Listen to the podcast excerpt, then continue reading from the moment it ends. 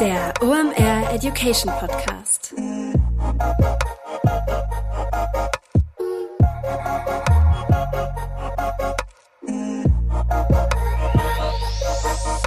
Es ist mal wieder Montag, Zeit für eine neue Folge OMR Education. Mein Name ist Rolf Herrmann, ich bin der Chefredakteur der OMR Reports. Heute heißt es wieder Sync with Tarek, endlich nochmal und zwar in einer Live-Ausgabe von der OMR 20, die wir gerade hinter uns haben. Entschuldigt bitte meine Stimme, die ist ein bisschen angeschlagen, die Tonqualität wird aber nachher schlagartig besser, dass ich bei mir nicht an den legendären OMR-Partys, die in Hamburg stattgefunden haben, sondern ich bin Handballfan und war gestern beim Herzschlagfinale zwischen Paris und dem THW Kiel und ich sage einfach, ähm, ja, das Ergebnis war es wert. Worum geht es heute? Tarek macht uns heute einfach mal einen kleinen Rundgang durch alle digitalen Trends, die ihm gerade auffallen. Das heißt, wir klappern alle großen Plattformen ab und schauen mal, was ist da gerade los? Was geht bei Google? Was ist bei Meta los?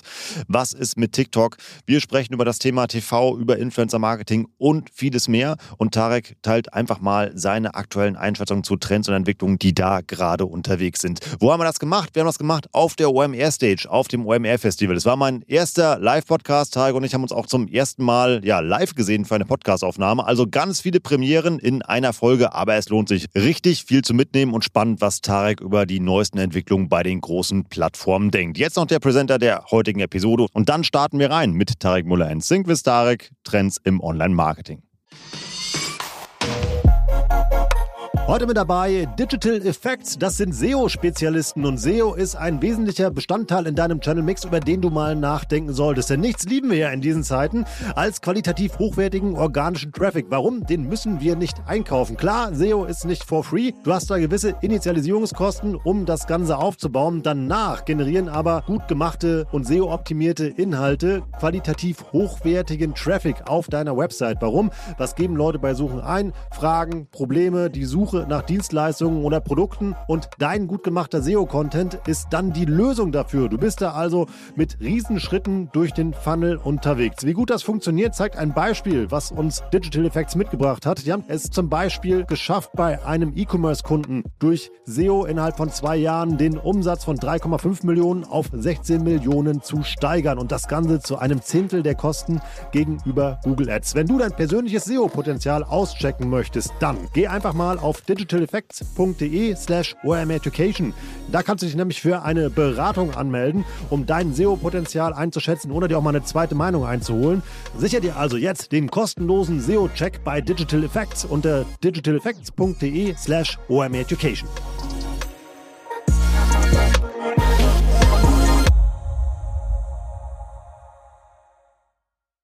Wow, ihr seid viele. Hi Tarek, in guter alter OMR Podcast Education Tradition. Schön, dass du da bist. Moin Rolf, wir haben jetzt, das ist Folge Nummer 14 oder sowas, glaube ja, ich, ne? 14. Und wir haben die noch nie aufgenommen und uns dabei angeschaut. Wir haben das nämlich immer nur remote gemacht. Also ich freue mich drauf, dich hier angucken zu können nicht durch eine Kamera beim, bei der Aufnahme. Das auf alle Fälle. Und für mich die nächste Premiere, ich habe noch nie auf einer Bühne gesessen, für dich ist das ja Alltag. Also ich bin mal gespannt, wie ich hier durchkomme. Aber lass uns reinstarten. Wir wollen heute mit euch reden über das Thema Entwicklungen im Online-Marketing. Wir haben uns überlegt, wir machen mal so einen kleinen Parforce-Ritt über die großen Plattformen, die es so gibt. Und Tarek erzählt einfach mal, was er da für Entwicklungen sieht. Lass uns mal beim großen alten Dinosaurier im Online-Marketing anfangen. Was geht so bei Google aus deiner Sicht?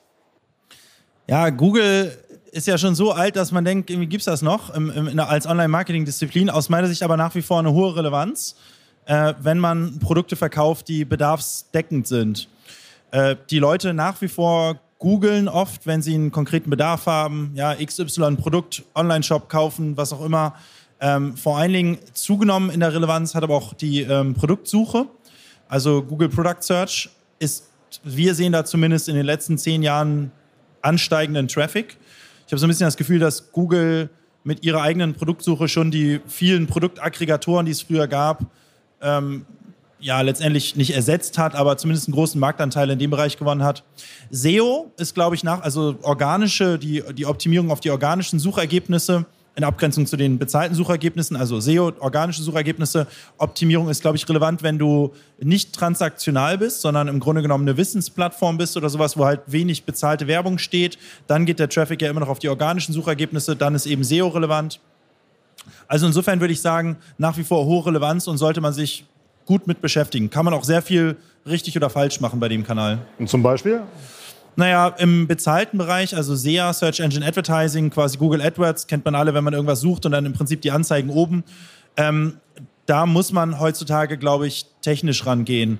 Also zumindest wenn man jetzt irgendwie mehr als 100 Keywords oder sowas einbucht, braucht man da irgendeine Art von Bidding-System. Ich meine, wir haben eine Tochterfirma, die, äh, die das anbietet mit Adference, das nutzen wir auch selbst. Da ist letztendlich die Idee dahinter, äh, über Datenmodelle zu errechnen, wie hoch man das eigene Gebot setzt auf ein bestimmtes Keyword und eben die Keywords automatisch anreichert. Und ich glaube, wenn man das noch manuell macht heute, sowohl das Gebot setzen auch, als auch das Keywords anreichern, dann ist das suboptimal. Also eigentlich wie bei allen Dingen, die ihr tut, das ist ja immer sehr datengetrieben, sehr technisch getrieben. Genau, und das ist bei Google, würde ich sagen, mit am wichtigsten, weil es auch das ausgefeilste und entwickelste äh, Performance-Marketing-Auktionssystem ist, weil es quasi das erste war. Also Meta mit Facebook, Instagram hat ja mittlerweile auch ein Auktionssystem. Viel Inventar wird ja mittlerweile verauktioniert. Aber die, die Idee, Inventar, Werbeinventar zu verauktionieren, äh, würde ich sagen, kommt eigentlich at scale von Google und das Google-System ist auch mit das ausgefeilste. Heißt aber auch, man kann damit am besten drauf optimieren, wenn man halt eben mit Datentechnologie rangeht. Deine Steilvorlage nehme ich mal direkt und frage dich mal nach Facebook. Was passiert denn da so? Ja, also mein privater Eindruck ist ja immer, dass Facebook toter als tot ist. Ich gucke so alle fünf Jahre gefühlt einmal auf Facebook äh, und da postet niemand. Also ich, ich kriege da irgendwie nur News-Sachen gepusht. Aber Facebook-Werbung, also entgegen meiner privaten, meines privaten Eindrucks, ist Facebook-Werbung jetzt gar nicht so tot. Also man kriegt da schon noch Traffic äh, und auch guten Traffic. Weil es, glaube ich, eher ältere Menschen sind, die mittlerweile Facebook nutzen. Also Facebook-Ads tatsächlich ein Thema, wo ich sagen würde, ist nach wie vor sehr relevant äh, als Kanal. Äh, aber relevanter aus meiner Sicht, zumindest wenn man auf die jüngere Zielgruppe geht, definitiv Instagram äh, auch immer noch aus meiner Sicht relevanter als TikTok, zumindest so im Massenmarkt. Also wenn man jetzt mal sagt, so wo kann man als Einzelkanal mit einem Massenmarktprodukt am meisten Umsatz machen, ist schon noch Instagram, würde ich sagen, vor TikTok und Facebook. Aber wie gesagt, Facebook sollte man nicht abschreiben. Instagram muss man sich, glaube ich, sehr intensiv mit beschäftigen. Kann man sehr viel falsch machen, kann man sehr viel richtig machen, hat sehr viele Möglichkeiten mit den Story-Ads, mit Reels, mit Feed-Ads, äh, hat mittlerweile sehr gute Möglichkeiten auch mit Daten dort ranzugehen in der Creative-Erstellung, hat sehr viel mehr Möglichkeiten, letztendlich sehr viel mehr Creatives reinzupushen. Das Creative, also das Werbemittel, ist ein sehr großer Hebel. Man kann mit einem guten Werbemittel wirklich signifikant bessere Performance erzielen als mit einem schlechten Werbemittel. Das ist zum Beispiel bei Google nicht der Fall. Ja. Google als Textwerbung also wie man den Text jetzt beschreibt, da hat man jetzt nicht so viel Varianz in der Performance, ja. Da kommt es eher darauf an, dass man aufs richtige Keyword bucht und dann irgendwie das richtige Gebot setzt. Bei, Face, bei Instagram spielt das Werbemittel natürlich noch eine extrem hohe Rolle. Also ein sehr gutes Werbemittel kann wirklich 10, 20, 30 Mal besser performen als ein schlechtes Werbemittel. Und darüber hinaus muss man sich natürlich mit der Zielgruppe auseinandersetzen. Man hat die Möglichkeit bei, bei Facebook und Instagram diverse Schnitte zu machen äh, und auf eine bestimmte Zielgruppe zu optimieren. Auch das etwas, was man natürlich mit Daten und Technologie und Automatisierung ähm, sehr viel besser meistern kann, als es jetzt irgendwie manuell. Würdest du sagen, diese Learnings, die du gerade geteilt hast, sind die nur für About You, also mal für euch und für eure Art von Produkten relevant oder kann man das übertragen? Nee, also Performance Marketing ist im Prinzip immer same, same, würde ich sagen, ja. Also ich glaube, es gibt Unterschiede. Wir machen ja Dinge wie Events oder auch vielleicht im Influencer-Marketing-Bereich. So, da, da, da ist es so ein bisschen vielleicht About You-spezifischer oder auch Mode- und Zielgruppenspezifischer. Aber Performance Marketing, ich habe ja in meinem Leben jetzt schon, glaube ich, weiß ich nicht, 20 Online-Shops gestartet. Meine, meine Erfahrung ist immer same, same, but different. Ja. Eigentlich scheißegal, was man verkauft die Mechanismen, um bei Google erfolgreich zu sein, die Mechanismen, um bei Instagram, Facebook Ads erfolgreich zu sein, also das klassische Performance Marketing, Retargeting, Display, immer die gleichen Mechanismen, egal was man verkauft. Ich höre da bei dir so eine leichte Tendenz in Richtung Instagram raus, wenn ich ehrlich bin. Liege ich da falsch? Naja, im Vergleich zu Facebook definitiv, ne? Und im Vergleich zu Google kommt es auf die Produktkategorie an. Ist man bedarfsdeckend, dann eher Google. Ist man bedarfsweckend, slash hat eher etwas, was die Leute aus dem Impuls herauskaufen, dann definitiv Instagram. Sind bei Insta die Stories, die eingeführt wurden, für dich so eine Art ja, Meilenstein? Also wir reden jetzt ja gerade über irgendwelche Veränderungen, die es gerade in letzter Zeit gab. Ja, voll. Also als die Stories noch nicht gab, äh, also die, ihr seid ja alle so jung gefühlt, ihr wisst ja gar nicht, dass Instagram auch mal nur ein Feed hatte äh, und nicht nur Stories also da kam ja Snapchat eigentlich mit den, mit den Stories und da dachte ich eigentlich, das, das wird der Tod von Instagram sein. Und die haben das ja eigentlich besser adaptiert als Snapchat, muss man sagen, äh, aus meiner Sicht. Die sozusagen die Performance der Story-Ads versus Feed-Ads ist aber sehr unterschiedlich. Und auch hier das Creative, glaube ich, bei den Stories spielt eine noch größere Rolle. Weil bei den Feed-Ads, also die Sachen, die man eben im statischen Feed sieht, hat man am Ende ja ein statisches Image. So, da hat man auch, da kann man jetzt irgendwie so ein Karussell-Ad machen, die man so nach rechts swipen kann. Man kann ein Bewegtbild machen, das funktioniert in den seltensten Fällen im Feed, aber kann man machen. Und dann hat man eine statische Ad. In der Regel macht man statische Ads, ja, so ein Bild oder halt ein Karussell. Meistens hat man ein Bild, das ist meistens das best, bestperformende. Da hat man schon auch einen Unterschied. Also eine gute Ad ist vielleicht fünfmal besser als eine schlechte Ad. In den Stories ist die Varianz noch größer. In den Stories ist eine gute Ad eher so 20, 30 mal besser als eine schlechte Ad, weil man da natürlich mit Bewegtbild arbeitet und weil man das, das Problem hat, dass der Kunde oder der Zuschauer einem, würde ich sagen, eine halbe Sekunde Zeit gibt, um zu entscheiden, ob man sich die Ad anguckt oder nicht. Und das ist ja noch extremer als von YouTube. Bei YouTube hast du ja fünf Sekunden Zeit mit, den, äh, mit, mit, mit, mit diesem Ad-Format. Fünf Sekunden Zeit, den Nutzer davon zu überzeugen, die weiteren 20 Sekunden zu gucken. Bei Instagram in den Stories hast du, würde ich sagen, eine halbe Sekunde Zeit, um den Nutzer davon zu überzeugen, fünf Sekunden zu gucken. Also ist es ja noch mal mehr kondensierter und du musst noch mehr irgendwie dafür sorgen, dass du im Grunde genommen in den ersten Millisekunden irgendwas so krasses oder geiles oder Verrücktes oder Lustiges oder was auch immer machst, dass du halt die Attention der, der User bekommst. Und das ist schon creative-seitig eine extrem hohe Herausforderung, finde ich. Und dann kommt ja noch die Komponente hinzu, dass man sich dann noch überlegen muss, in welche Zielgruppen gehe ich jetzt eigentlich mit welchem Gebot. Hast du einen Tipp, wie man dieses Momentum erzeugen kann? Ja, also indem man sich abhebt von den anderen und, und dementsprechend ist alles, was ich sage, vermutlich muss man das Gegenteil davon machen, weil wir sind ja ein großes Unternehmen. Das heißt, wenn man eher ein kleineres Unternehmen ist, muss man sich ja genau von so Leuten wie uns irgendwo abheben. Ja? Also alles, was ich sagen würde, wäre wahrscheinlich eigentlich kein guter Tipp mehr, weil sobald es im Grunde genommen Best Practice ist, wird es langweilig, erkennt der Kunde es als Werbung. Weil der Kunde hat ja keinen Bock, Werbung zu sehen, eigentlich. Das heißt, man muss irgendwas machen, was den Kunden überrascht. Nur das, die, die 20. das 20. Creative, was so aussieht wie die anderen 19, überrascht den Kunden nicht mehr. Insofern muss man sich immer wieder neu erfinden. Und da gibt es keine, da gibt's keinen, ich glaube, da gibt es keinen Königsweg, wie man sich neu erfindet, ja, indem man Dinge anders macht als so alte Typen wie ich das ja mittlerweile irgendwie empfehlen würden, vermutlich. Also ich bin absolut kein Experte. Ich bin auch nicht, ich glaube, ich habe auch in gewisser Weise meine, ähm, meine Intuition in dem Punkt verloren, muss ich leider sagen. Ich glaube, vor fünf, sechs Jahren hatte ich eine ganz gute Intuition für ein gutes Creative. Irgendwie ist mir die auf jeden Fall im Vergleich zu meinen Kollegen und Kolleginnen verloren gegangen. Also die sind besser da drin, sich Creatives auszudenken als ich. Das musste ich mir irgendwann vor ein paar Jahren was ist eingestehen, ich bin da ja froh drüber. Ist ja eigentlich super geil, dass man Kollegen hat, die besser sind, aber irgendwie, ich glaube, ich bin kein guter Berater mehr da drin, was ein gutes Creative ist. Ich kann nur sagen, man muss sehr viel rumexperimentieren und man sollte nicht so hochwertig produzieren. Ähm, weil was, was eigentlich schon immer gilt, ist, wenn man jetzt sozusagen diesen klassischen 30 Sekunden aus dem TV nimmt, der mit einer mega geilen Kamera gemacht ist und mega High Quality, das funktioniert bei Instagram nicht. Sondern man muss ähm, Fabian Spielberger von ähm, MyDeals hat das tatsächlich vor drei Jahren auf der OMR-Konferenz hat er mal gesagt, speak the language of the community. Was er damit meinte ist, äh, sozusagen guckt euch an, was der organische Content auf der Plattform, wie der gemacht ist und macht es auch so. Und wenn man sich eben anguckt, der organische Content auf Instagram, in den Insta-Stories, ist mit dem Handy gefilmt.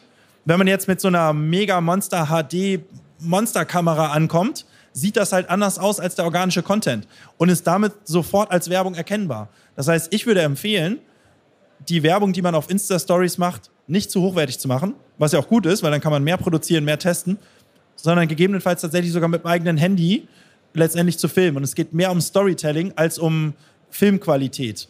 Das klingt auch nach einem ganz guten Bausatz über TikTok. Über die Plattform haben wir gar nicht gesprochen. Du hast eben gesagt, hier so die Intention bei ja, guten Creatives eben halt manchmal abhanden gekommen. Fühlst du denn TikTok? Die Intuition. Ja, also TikTok ist auf jeden Fall so ein Kanal, wo ich endgültig merke, dass ich, glaube ich, die Scheiße schon zu lange mache. Ja?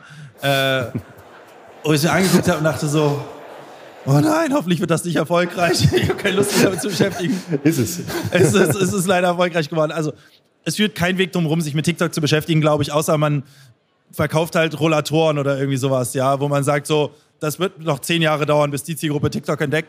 Ähm, Also ich glaube, wenn man irgendwie eine junge Zielgruppe adressieren will, dann muss man sich mit TikTok beschäftigen.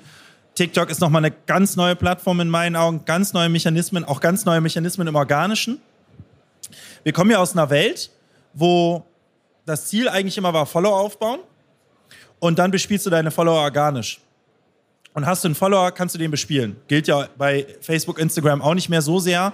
Eine Million Follower zu haben, heißt ja bei weitem nicht, dass du eine Million Menschen erreichst. Aber am Ende des Tages postest du ja Content und in der Regel ist die Mehrheit derer, die den Content sieht, dein Follower.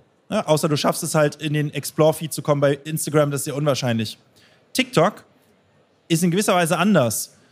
Bei TikTok ist, ist es gut, einen Follower zu haben, aber ein mittelmäßiger bis schlechter Content erreicht nicht mal deine eigenen Follower. Ein guter Content erreicht zu 90% Nicht-Follower. Also letztendlich die Explore-Logik bei TikTok, sprich, also das sieht man ja auch als Nutzer. Das, was du als Nutzer siehst, ist schon beeinflusst von dem, wen du folgst, aber du siehst halt auch sau viel Content von Leuten, die du nicht folgst. Das ist ja im Insta-Feed nie der Fall. Wir sehen im Insta-Feed Werbung und wir sehen Content von Leuten, denen wir folgen. Und die Logik bei TikTok ist ja eine andere. Bei TikTok guckst du dir im Grunde genommen TikTok-Mini-Videos an und da ist, je nachdem wie viele Leuten man folgt, aber da ist ein guter Teil Content bei von Leuten, die du gar nicht folgst. Das bedeutet, schlechter Content kriegt noch weniger Reichweite organisch guter Content, der viral geht, hat das Potenzial, enorme Reichweiten zu entfalten, selbst wenn du kaum Follower hattest. Und das bedeutet, die Wichtigkeit von Followern ist geringer als bei Instagram, Facebook. Und die Wichtigkeit von exzellentem Content ist deutlich höher als bei Instagram, Facebook. Und die Art und Weise, wie du den Content machst, die Erfolgsfaktoren von gutem Content sind ja auch nochmal andere. Also zum Beispiel ein TikTok-Video mehrmals durchzugucken, äh, dafür zu sorgen, dass, also, dass die Menschen den mehrmals durchgucken, dass die Menschen das TikTok-Video bis zum Ende gucken. Das sind ja alles Likes natürlich, sind alles quasi positive Einflussfaktoren, um die Möglichkeit zu haben, viral zu gehen, um dann eben diese überproportionale Reichweite zu erzielen. Aus meiner Sicht nochmal ein ganz neues Game, ganz neuer Ansatz, wie du auch Creatives machen musst in der Werbung, ganz neue Bewerbeflächen, ganz neues Ad-System, also neu im Mechanismus nicht, irgendwie am Ende wieder eine Auktionsplattform, du kannst irgendwie Zielgruppen äh, targeten, aber, aber schon so in, in seiner Logik und seinem Mechanismus schon anders. Also muss man sich mit beschäftigen, meines Erachtens. Also das nochmal, das wollte ich dich gerade fragen, weil eben ähm, gab es so ein wenig Gelächter, als du über TikTok eben bald gesprochen hast. Also TikTok ist aus deiner Sicht ein relevanter Bestandteil in jedem Online-Marketing-Mix heutzutage, wenn man alles verkauft außer Rollatoren. Also je jünger die Zielgruppe, desto relevanter, je älter die Zielgruppe, desto irrelevanter. Aber wenn man, und, und wenn du bedarfsdeckend bist, dann glaube ich auch eher irrelevant. TikTok ist eher ist totaler Impulskanal. Ähm, wenn du aber jetzt eine jüngere Zielgruppe hast und oder ein Impuls, äh, ein impulsgetriebenes Produkt, dann ist TikTok schon sehr relevant, ja. Und wird Was? vor allen Dingen relevanter, ist mein Eindruck. Facebook wird eher irrelevanter, Instagram tendenziell irrelevanter, TikTok eher relevanter. Also eher so ein Shift Richtung Vertical Video könnte man daraus ableiten. Ne? Richtung was? Richtung Vertical Video ist ja so ein, ein Shift, wenn du sagst, mal irgendwie Insta-Stories, TikTok, irgendwie sind ja alles Videoformate. Ja, und wird immer kürzer, immer knackiger. Du musst den Hook immer mehr nach vorne legen. Ich glaube, eine lange Zeit haben sich klassische Werber schwer getan mit, ähm, mit den sozialen Kanälen, äh, auch, mit, auch mit, mit YouTube, weil in der klassischen Werbung war ja die Idee eigentlich, du hast eine Werbung, die baut dann so eine Geschichte auf und dann so in Sekunde 25 kommt die Pointe und dann sagen die, und das ist übrigens unsere Marke. Ne? Also das heißt, so ein Spannungsbogen aufgebaut mit der Pointe am Ende und der Auflösung am Ende. Das funktioniert in Social nicht. In Social musst du im Prinzip die Pointe, musst eigentlich alles an Anfang knallen und dann aber noch ein bisschen Spannung lassen, dass die Leute das Scheiß auch wirklich bis zum Ende gucken. Ja? Also der, der Mechanismus, wie du eine Geschichte aufbauen musst in Social und noch mehr in TikTok, äh, ist halt anders. Eben, du musst am Anfang den Hit setzen, der die Leute hookt, also der die Leute überrascht, dass sie dranbleiben aber genug Spannung lässt, dass sie bis zum Ende gucken. Aber das ist total krass eigentlich, ja. Das ist eine total andere Mechanik, als das halt im klassischen 30 Sekunden am Fernsehen früher war. Das hast du gerade schon angesprochen. TV-Werbung macht ihr ja auch eine ganze Menge, glaube ich. Haben wir in der dritten Episode mal drüber gesprochen. TV, TV ist tot, lange lebe TV. Gibt es da Neuerungen aus deiner Sicht, die man als Marketer auf dem Schirm haben sollte? Heute mit dabei Pipedrive, neues Jahr, neue Ziele und vor allem, wenn du im Bereich Sales arbeitest, egal ob in einem großen oder kleinen Unternehmen, hast du sehr konkrete Sales-Ziele, die du erreichen sollst und vor allem auch möchtest. Ein strategischer Vorteil ist es dabei, wenn du den Überblick behalten kannst. Und dafür brauchst du das passende CRM und das ist Pipedrive. Pipedrive ist mehr als nur eine stumpfe Pipeline. Pipedrive bündelt nämlich alle relevanten Informationen zu einem Kunden für dich. Darin findest du sämtliche Vertriebsaktivitäten und Gespräche und vor allem verpasst du auch so keine Nachfassaktion und steigerst so signifikant signifikant deine Abschlusschance. Wir benutzen das hier bei OMR selber und es ist wirklich richtig einfach zu bedienen und sich darin zurechtzufinden und ein richtig tolles Tool. Also jetzt einfach mal pipedrive.com aufrufen und sicher dir da deine 14-tägige kostenlose Testversion und erreiche so viel einfacher deine Ziele für 2024.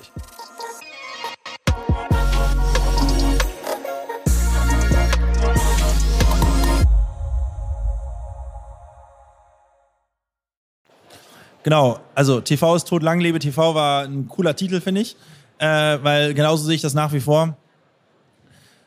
TV ist ein schwieriger Kanal, glaube ich. Ähm, zunächst einmal erzählen einem ja die TV-Sender immer, ja, so sehr hat die Nutzung ja gar nicht abgenommen bei jungen Menschen.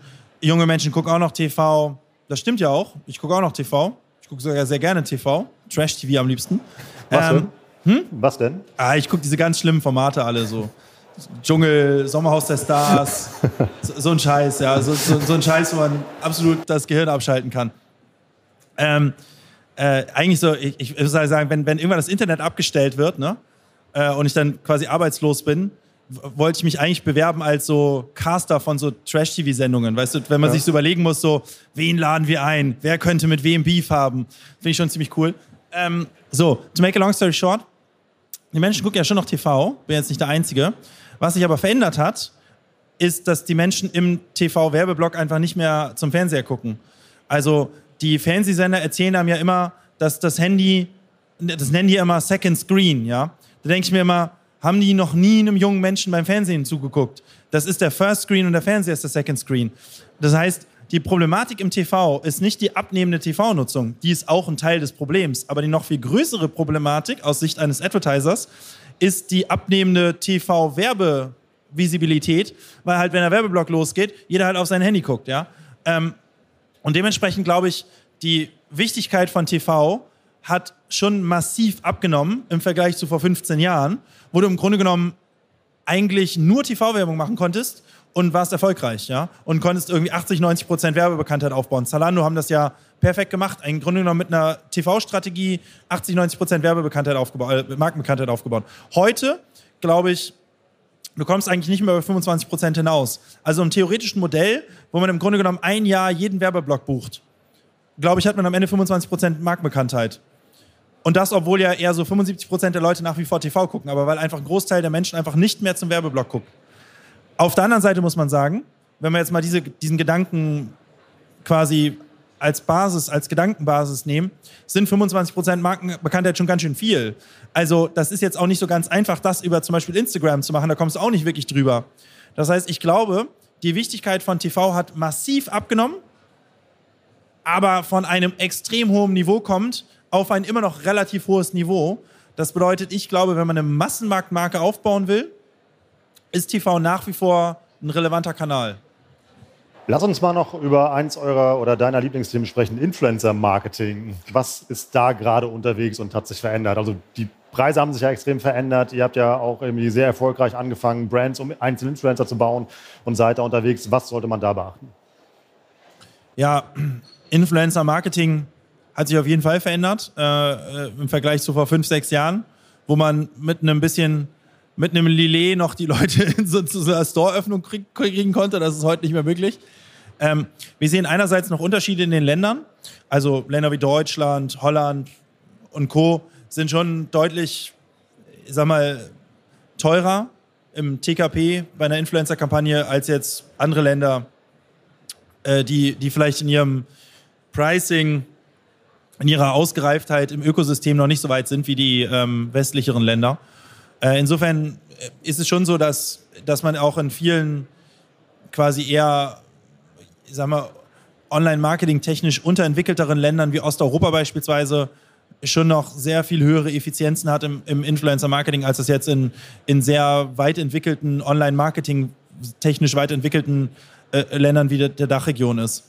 Nichtsdestotrotz, aus unserer Sicht, Influencer Marketing immer noch ein hochrelevanter Kanal. Allerdings, glaube ich, muss man halt gucken, wie man die Kooperation gestaltet. Also ich glaube, früher war das im Grunde genommen fast egal. Also man konnte im Grunde genommen fast nichts falsch machen. Heute kann man, glaube ich, sehr viel falsch machen. Und hier, glaube ich, auch wieder der, der Satz von Fabian, ganz richtig, speak the language of the community oder let them speak their language of their community, würde ich eher sagen. Ich glaube, wer eine Kampagne macht mit einem Influencer zusammen und dann erstmal so ein 95-seitiges Corporate Identity Brandbook hinschickt und sagt, also so musst du das machen und das darfst du sagen und das nicht und bitte die Farbe anziehen und was weiß ich was, ja, unsere Corporate Identity ist das Wichtigste, dann sorgt das dafür, dass es eben nicht so aussieht wie organischer Content. Und dann wird es entsprechend auch von den Followern als Werbung wahrgenommen und nicht mehr als organische Empfehlung. Und da bin ich schon von überzeugt, wenn Influencer-Marketing aus Sicht der Follower des Influencers als klare, unauthentische Werbung wahrgenommen werden, ist es im Grunde genommen deutlich geringere, also hat es eine deutlich geringere Werbewirkung und Werbeeffizienz, als wenn es authentisch wahrgenommen wird. Ich meine, der Community und den Followern ist natürlich klar mittlerweile, dass die Person bezahlt ist. Das ist aber okay. Es gibt trotzdem noch den Unterschied zwischen ist bezahlt, unauthentisch, vollkommener Werbeblock, ignoriere ich und klar ist bezahlt, aber irgendwie trotzdem authentisch und nehme ich irgendwie wahr und, und kaufe ich, was die da, was die da, also kaufe ich so im Sinne von glaube ich, was dieser Influencer mir erzählt. Insofern auch da, glaube ich, wichtig, sich eben auf diese Community, auf das Werbeformat einzulassen und möglichst authentisch zu sein, auch wenn ich das Wort mittlerweile hasse, aber ja, also möglichst, möglichst den Influencer so authentisch wie möglich, so sage ich mal, das Produkt empfehlen zu lassen und wenn man das Gefühl hat, der Influencer findet das eigene Produkt eigentlich total scheiße, keine Kooperation machen. Weil da kann man, dann wird es nicht gut. Ja. Wir haben ja hier viele Marketing- und Brandverantwortliche sitzen. Hast du einen Tipp für die, wie man ja einfach loslässt bei so einer Kooperation und den Influencer einfach machen lässt? Ja, also sich ein bisschen mit dem Influencer beschäftigen und dann ein bisschen rausfinden, findet der Influencer das eigene Produkt eigentlich wirklich cool und dann eigentlich möglichst äh, das Kundenverhalten imitieren zu lassen. Also wir machen das zum Beispiel so, dass wir bei, bei so Unboxing-Kooperationen, das ist so die Masse unserer Kooperation, dem Influencer wirklich nur einen Einkaufsgutschein schicken und sagen, hier hast 500 Euro, shop, was du willst. Ne? Äh, und shop auch selbst. Ja. Äh, also wirklich quasi letztendlich den Influencer zu einem Kunden machen, ein echtes Kundenverhalten nachimitieren und ihm nicht zu sagen, du musst dieses Kleid kaufen, weil da haben wir sehr viel Marge dran, bitte diese Marke pushen, weil warum auch immer, ja. Das wäre wieder unauthentisch, äh, sondern den Influencer eigentlich so viel selbst machen lassen und so viel den Kunden imitieren zu lassen wie möglich, damit der Influencer dann auch eine authentische, möglichst authentische Empfehlung abgeben kann, die möglichst nah ist an dem, was die, dieser Influencer auch als normaler Kunde getan hätte. Und das kann er ja mittlerweile ja auch live. Wir haben das Thema Live-Shopping noch auf der Liste. Das ist für mich persönlich ein richtig relevantes Thema, denn ich glaube, da ist noch eine Menge Wachstumspotenzial einfach da. Das funktioniert ja richtig gut. Ihr macht das ja auch sehr erfolgreich. Kannst du da was zu erzählen? Ja, also ich glaube, Live-Shopping ist ein spannendes Thema. Ich finde es doppelt spannend. Aus zwei Gründen. Der erste Grund ist, Live-Shopping ist in China ein Mega-Thema. Also so mega. Also da reden wir über Milliarden Umsätze, die bei Live-Shopping erzielt werden. Live-Shopping ist ein krasser Kanal in China, der in den letzten irgendwie fünf, sechs, sieben Jahren groß geworden ist. Und es gibt jetzt zwei Möglichkeiten für Europa entweder Live-Shopping wird hier auch voll durch die Decke gehen. Dann ist die Erkenntnis, dass wenn man die Zukunft des Konsumverhaltens sehen will, nach China gucken muss. Früher war es ja so, vor fünf bis zehn Jahren, wenn man wissen wollte, wie verhalten wir uns in zwei, drei Jahren, musste man ja nur nach Amerika gucken, in die USA. Und hat halt gesehen, das, was so, so wie die einkaufen, so wie die mit dem Internet umgehen, so machen wir das in zwei, drei Jahren. Das ist ja nicht mehr so. USA und Europa hat sich im Einkaufsverhalten relativ angeglichen. Also es ist nicht mehr so, dass man die Zukunft zwei, drei Jahre voraus in den USA sehen kann.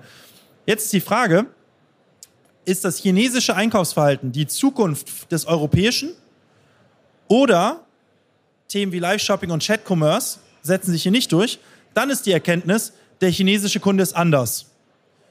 Wer, aber ich freue mich auf die, also ich sag mal, mir ist eigentlich egal, in welche Richtung es geht, aber ich glaube, es ist total relevant, das zu wissen.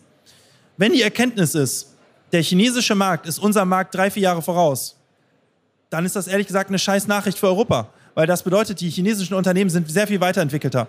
Und das, was wir in der Vergangenheit hatten, in den letzten zehn Jahren, dass US-Unternehmen nach Europa kamen und den lokalen Player platt gemacht haben, weil die im Grunde genommen zwei, drei Jahre in der Zukunft agiert haben, ist ja heute nicht mehr so. Die US-Player machen nicht mehr die Europäer platt. Im Gegenteil, es gibt jetzt Europäer wie HelloFresh. Ja, HelloFresh hat eigentlich das US-Pendant platt gemacht. So, geil. Wir haben quasi endlich mal so eine Art Level Playing Field. Wenn dann aber die Erkenntnis ist, dass der chinesische Markt unser Markt drei, vier Jahre im Voraus ist, dann ist eigentlich, kann man die Uhr nachstellen, in zehn Jahren werden die chinesischen Player, die europäische Player platt machen. Ja, nicht uns natürlich, nur andere, aber trotzdem, glaube ich, ist das halt eine Gefahr. Wenn die Erkenntnis ist, der Markt ist, der Konsument ist anders, dann bedeutet es eigentlich aus der europäischen Sicht, dass du als europäisches Unternehmen vermutlich schwer nach China expandieren kannst, weil du dich dann im Prinzip auf einen neuen, völlig neuen Markt einstellen musst. So, du hast jetzt eigentlich nach Live-Shopping gefragt. Ich habe jetzt ein bisschen so eine global geografische, einen geografischen Ausflug gemacht. Meine Hypothese ist, Live-Shopping wird relevanter, aber nie so relevant wie in China. Also ich glaube, am Ende ist es was in der Mitte. Der chinesische Konsument ist dem europäischen ein bisschen voraus, aber auch anders. Tarek, das war richtig spannend und umso besser auch mit diesem Blick nach vorne, dass wir regelmäßig hier im Home Education Podcast in deinem Think with Tarek Format mit dir darüber reden dürfen. Vielen Dank für die ganz spannenden Insights heute. Hat riesen Spaß gemacht. Tarek, Danke Müller. dir. Das war wieder richtig spannend. Ich habe eine Menge gelernt. Ich hoffe, ihr auch. Und immer richtig interessant zu sehen, wie Tarek diese unterschiedlichen Kanäle halt bewertet, strategisch einordnet und welche Tendenzen er da sieht. Also ich glaube, heute gab es eine Menge zu mitnehmen. Uns hat das riesig Spaß gemacht, das auf der Bühne für euch zu machen. Und vor allem auch das ganze Education-Team. Und mich hat voll geflasht, wie sehr ihr Bock auf der OMR 22 auf Education hattet. Diese Bühne, die wir da gebaut haben, war so ein kleiner Testcase und haben uns echt Mühe gegeben, dann ein cooles Line-Up für euch hinzustellen. Das habt ihr sehr, sehr gut angenommen. Schon bevor der erste Slot morgens losgeht, war es da pickepacke voll. Das hat uns sehr gefreut, war für uns ein riesen Motivationsschub. Danke für euren Support vor Ort. Schickt uns auch immer weiterhin gerne Feedback geben zu dem, was wir mal da gemacht haben oder zu dem Podcast. Vernetzt euch gerne mit mir. Das haben mir davor auch vor Ort auch ein paar Leute gesagt, dass sie sich nicht trauen, mich irgendwie zu kontaktieren. Macht das definitiv. Also dafür ist LinkedIn da, dafür haben wir diese Netzwerke. Macht das sehr gerne. Wenn ihr uns richtig happy machen wollt, dann ähm, lasst uns gerne auch fünf Sterne bei Apple Podcast da oder einen Daumen hoch bei Spotify. Schreibt eine kurze Rezension oder noch besser, nimmt den Link dieser Episode, vielleicht auch wenn ihr vor Ort live wart, ein Foto gemacht habt oder sowas. Das irgendwie freut Tarek und mich riesig, das mal aus der anderen Perspektive zu sehen. Also Macht gerne einen LinkedIn-Post dazu fertig, taggt uns darin, dann bekommen wir das auch mit. Nächste Woche machen wir mit der nächsten Live-Episode weiter. Dann machen wir das Ask Andre Format. Viele von euch waren da und haben die Chance genutzt, André live eine Frage zu stellen. Mehr dazu aber dann nächste Woche. Wenn du bis dahin Langeweile hast, schau gerne mal in einen unserer OMR Reports rein, die wir für dich schreiben. Die findest du auf omr.com slash report. Haben wir zu den unterschiedlichsten Themen geschrieben und eigentlich auch zu jeder Plattform, die Tarek gerade angesprochen hat, haben wir den passenden Report. Also check das einfach mal aus. Überbrückt die Zeit bis zum nächsten Podcast mit ein bisschen Lesestoff und mit dem Gutscheincode Warenkorb, den kennst du, bekommst du noch 10% auf deinen OMR Report. Ansonsten, ich bin Rolf, das war OMR Education für heute. Tschüss aus Hamburg, ciao, ciao.